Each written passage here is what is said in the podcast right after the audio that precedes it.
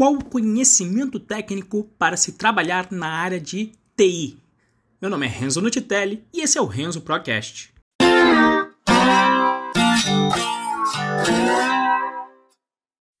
Bem, a motivação para eu gravar esse capítulo é que eu estou respondendo várias perguntas lá no Instagram, todo dia respondendo pergunta. Inclusive, se você quiser me seguir lá, o nome do meu usuário é RenzoProBR.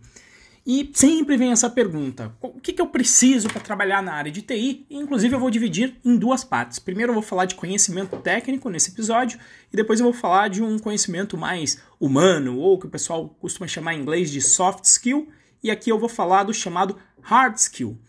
Então, para a gente ter em foco o que, que a gente precisa para trabalhar na área de TI, eu gostaria de relembrar do episódio 2, que era o poder da meta.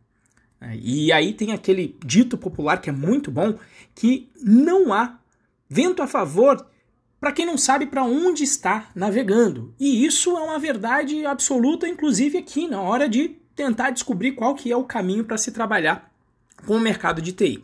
Uma primeira abordagem que em princípio é bom, mas eu vou falar do problema daqui a pouco, é você pesquisar o mercado e ver o que, que efetivamente o mercado está pedindo.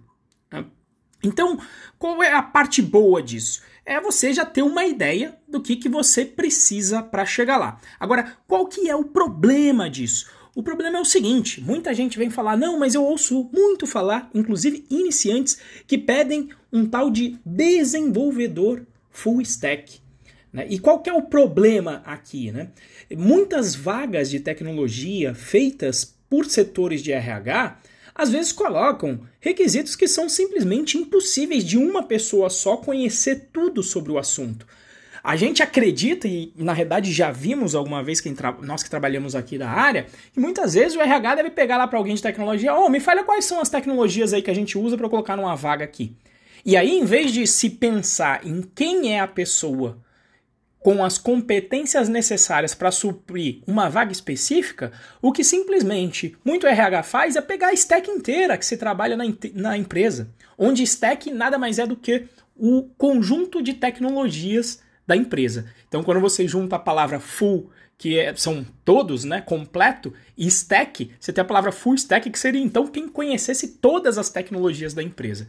E aí vem umas vagas em que você tem que saber C Sharp, C, programação embarcada, programação para foguete, tem que saber de servidor, tem que saber de back-end, tem que saber de front-end, tem que saber umas oito linguagens. E quando um novato vê isso, fala: nossa, só deve ter gênio trabalhando aí. Porque para saber tudo isso, nem a sopa de letrinha o, o, iniciante sabe o que é. Imagina quando tem um, um conjunto de sopa de letrinhas com, com, um número enorme de tecnologias. Então, nesse sentido, pesquisar o mercado pode te atrapalhar, tá? Porque aí a pessoa fala, não, eu tenho que ser um full stack. É, ou seja, a pessoa tem que aprender um monte de coisa ao mesmo tempo. E não é por aí. De novo, o poder da meta. Você tem que ter a meta. Então, qual que é a minha dica? Essa camada de full stack ou da área de tecnologia possui grandes áreas, que eu vou mencionar algumas aqui, mas elas às vezes podem possuir algumas outras subdivisões, mas eu vou colocar aqui as quatro grandes que eu conheço. Primeiro de tudo, uma que está muito na moda na área de Python, principalmente, a parte de ciência de dados. Que basicamente quem vai trabalhar com ciência de dados é quem vai trabalhar com modelos matemáticos para poder analisar uma quantidade significante de dados e transformar aquilo em informação. Tá? Então esta é uma área que inclusive a gente agora vai ter aqui dentro do curso Python Pro em duas semanas, vai ter aí o Maurão falando sobre isso, ele deu uma aula inclusive para o pessoal que já é membro do curso Python Pro explicando isso. Então é basicamente para analisar dados gerando informações que auxiliem na tomada de decisão. É isso que o pessoal da ciência de dados faz. E assim, dentro da ciência de dados já tem um mundo vasto. Então você tem visão computacional, vai conseguir extrair dados de, de, mapas, de visualização, você tem a parte de engenharia de dados, que é quem vai trabalhar com as grandes bases, preparando esses dados para análise. E você tem quem efetivamente vai fazer essa análise de dados. Nem precisa saber tanto de programação assim, precisa saber um pouco mais de matemática e modelos estatísticos para poder fazer essa análise. Então essa é uma, veja que só essa grande área de ciências de dados já, já tem uma porção de coisa para se aprender, machine learning, inteligência artificial, artificial, perdão, algoritmos genéticos, é, pandas para fazer análise, enfim, uma porção de coisas. Depois você tem a grande área que se chama de operações, que antigamente também tinha uma parte que se chamava de administração de sistemas, onde basicamente você vai fazer a gestão dos recursos computacionais da empresa. Então, quantos servidores, fazer o arranjo de rede, é, em nível lógico, fazer balanceamento de carga, talvez aprender Ansible, Docker, Kubernetes para você poder fazer a gestão de microserviços e o sistema se autoescalar, fazer teste de carga, fazer monitoramento de sistemas, e essa é uma outra grande área que o Python também brilha bastante. A galera usa muito, às vezes até de forma indireta, como por exemplo eu mencionei a ferramenta Ansible que utiliza Python. Depois você tem Caminhando para operações, você tem muito a área de programação web, onde a operação aí tá, tá, em, tá dentro dessa parte de programação web, na minha opinião. Tá? E aí você tem uma outra grande área de programação web que é o front-end. Que aí é quem vai geralmente manjar de HTML, construir conteúdo de página, conseguir construir o seu formato com CSS tá? E também fazer o desenvolvimento com JavaScript para acrescentar o comportamento às páginas de internet. E aí vem um outro mundo, né? Com frameworks de front-end como React, como Angular, como Vue.js. Então você tem que aprender isso, aprender um pouco de chamadas Ajax, de sistemas de template na parte do front-end. E essa é uma outra grande área da computação. E a outra grande área, a quarta aqui, seria a área que a gente chama de programação back-end, que é quem vai utilizar uma linguagem de programação para escrever o código que basicamente vai tratar as requisições que clientes ou outras máquinas, inclusive, vão fazer no sistema. Então, você vai tratar de acesso a banco de dados, você vai tratar de regras de negócio mais sofisticadas, você vai poder de repente até incluir a parte ali de ciências de dados entregando esse serviço através de uma API. Então essas são as grandes quatro áreas e obviamente que não dá para você saber tudo isso. Tá? Se você tentar aprender tudo isso de uma vez, vai demorar muito para você conseguir entregar valor, se você conseguir entregar. Então o que, que eu recomendo? Se você tentar aprender tudo, você vai ficar parecendo que eu digo que é o pato, né? O pato voa, o pato nada, o pato anda, mas ele não faz nenhuma com excelência. Então qual é a minha recomendação para você? É brincar um pouquinho com essas áreas, ter um conhecimento bem superficial, separa aí apenas alguns dias, tá? Do, do, do, no seu planejamento, para você conhecer só um pouquinho dessas quatro áreas e escolher uma delas para se aprofundar de verdade. Tá? Pode escolher uma área delas para se aprofundar. Em particular, a linguagem Python, dentro dessas áreas, só não vai atender front-end. Tá? Se for front-end, realmente você vai ter que se, se embrenhar numa área de JavaScript, é, dentro do cliente, com navegador, etc. Mas nas outras, o Python cabe muito bem e é uma linguagem excelente. Para ciência de dados, está virando praticamente a linguagem de fato. Para back-end, é muito utilizado e para operação também. Tá? Então, é uma linguagem muito boa. Então, eu gostaria de pegar o exemplo, que aí é o que é da minha área, eu, Renzo, eu não sou um full stack. Eu, Renzo, sou um programador de back-end. Apesar de eu conhecer também de front e brincar de front, tá? Apesar de eu saber um pouco de Ansible, fazer um pouquinho de operação, mas eu sou especialista no back-end. E aí eu vou comendo pelas beiradas. Por exemplo, agora eu vou dar, até dar uma investida na ciência de dados. Mas uma coisa é investir agora, que eu já estou empregado, que eu já tenho negócio, que as pessoas me pagam para resolver já os seus problemas com o back-end, tá? Então, qual que é o caminho aqui para você virar especialista e conseguir gerar negócio for back-end, tá? Então, primeiro de tudo, para mim você tem que aprender o básico de linguagem de programação. Que para mim o básico é você aprender o paradigma procedural, então variáveis, if else, utilização de listas, utilização de dicionários e assim por diante. E também saber o paradigma de orientação a objetos. Por quê? Porque às vezes não é nem para você utilizar na resolução dos seus problemas. Só com a procedural você já vai resolver aí 90% dos seus problemas. Mas normalmente as ferramentas que você vai utilizar, os frameworks, serão orientados ao objeto. Então, se você souber o paradigma, você vai se dar melhor.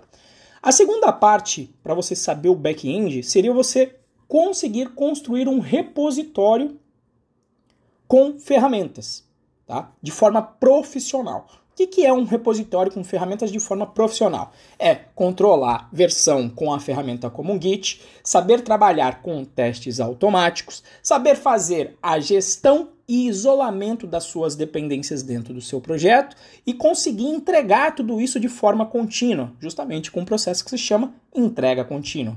Então aqui você colocou o pavimento necessário para quase até qualquer projeto que eu diria até de software. Esse conhecimento aqui te ajudaria já em qualquer uma das outras áreas. Tá? Tanto ali na parte de operação front-end, ciência de dados, com certeza com a, com a linguagem procedural e versionamento de código, também seria excelente. E aí, por fim, você vai dar o viés prático se você quer aprender o back-end. Quer aprender o quê? Um framework que resolva o problema de web. E aí, o que, que eu recomendo em Python? Você utilizar o framework Django.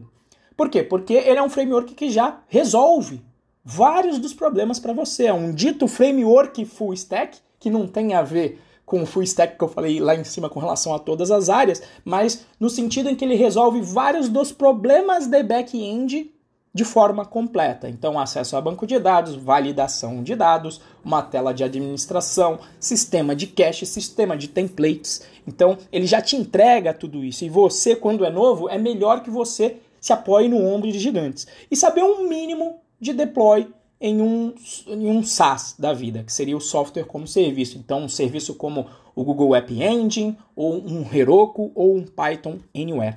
Esse, para mim, é o caminho mínimo para você conseguir uma vaga no mercado.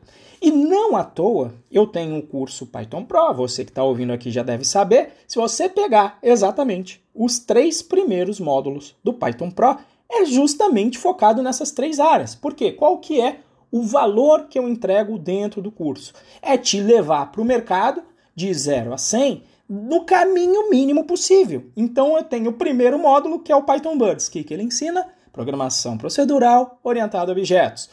Segundo módulo, Python Birds, que, que ele ensina Git, gestão de dependência com VirtualEnv, PipEnv, PyEnv, testes automáticos com com PyTest, com a libmock, né, entrega contínua com Travis CI, um servidor de integração contínua. E o terceiro módulo é justamente o de Django, te ensinando justamente um deploy, te ensinando a fazer da maneira certa um projeto de Django, customizando o usuário desde o início, processo de migração, deploy no Heroku, fazendo tudo isso. Então, mais do que eu apenas estar falando isso, eu confio tanto no que eu estou falando que eu tenho um negócio baseado nisso e que gera muitos resultados. Muitos alunos aí entrando no mercado seguindo esse caminho mínimo, conseguindo resultados que eu demorei muito para atingir. Por quê? Porque eu fui pelo caminho mais longo. Qual é o caminho mais longo?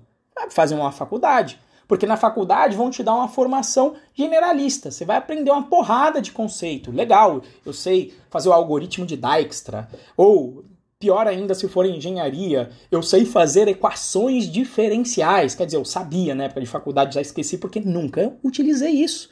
Sei fazer os cálculos de física, sei fazer a parte de controle eletrônico, mas tudo isso um conhecimento generalista. Por outro lado, não aprendi controlador de versão, não aprendi HTML, não aprendi o básico que o mercado precisa. Tá? Então, qual que é a pegada? É você focar nisso e depois começar a prestar para as vagas para as quais isso atenda. E é isso que os alunos às vezes não entendem. Ah, mas tem uma porrada de vaga que pede full stack. Ah, mas tem uma porrada de, de vaga que pede front-end também. Tá bom, mas tem muitas vagas em aberto. E existem as vagas em que você só precisa mexer com back-end, porque, por exemplo, você só tem utilização de uma API da vida, que é foi o caso do Isaac. Foi trabalhar com um sistema de back-end que basicamente só conversa para gerenciar aquelas vending machines, aquelas máquinas de venda que você coloca uma nota e saem os produtos.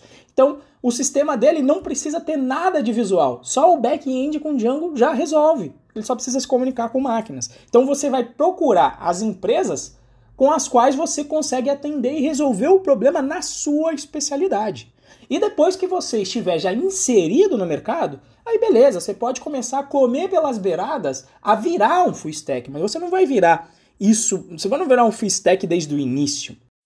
Então, tendo em mente que a gente agora fez um produto justamente com os três primeiros módulos do Python Pro, que a gente chamou de um curso, do curso Django Pro, que é um curso focado em desenvolvimento web para te levar para o mercado, onde você vai ter acesso as aulas gravadas e o, o nosso suporte vai ser feito via o fórum do Python Pro, para a gente poder tirar todas as suas dúvidas. Então foi a forma que a gente viu de atender melhor esse mercado, porque muita gente pedia para ter acesso ao módulo de Django, mas a gente só fazia no modelo de turma, né? onde a pessoa tinha que esperar abrirem as turmas e são poucas turmas que abrem por ano, umas duas ou três, dependendo do ano, dependendo da nossa agenda.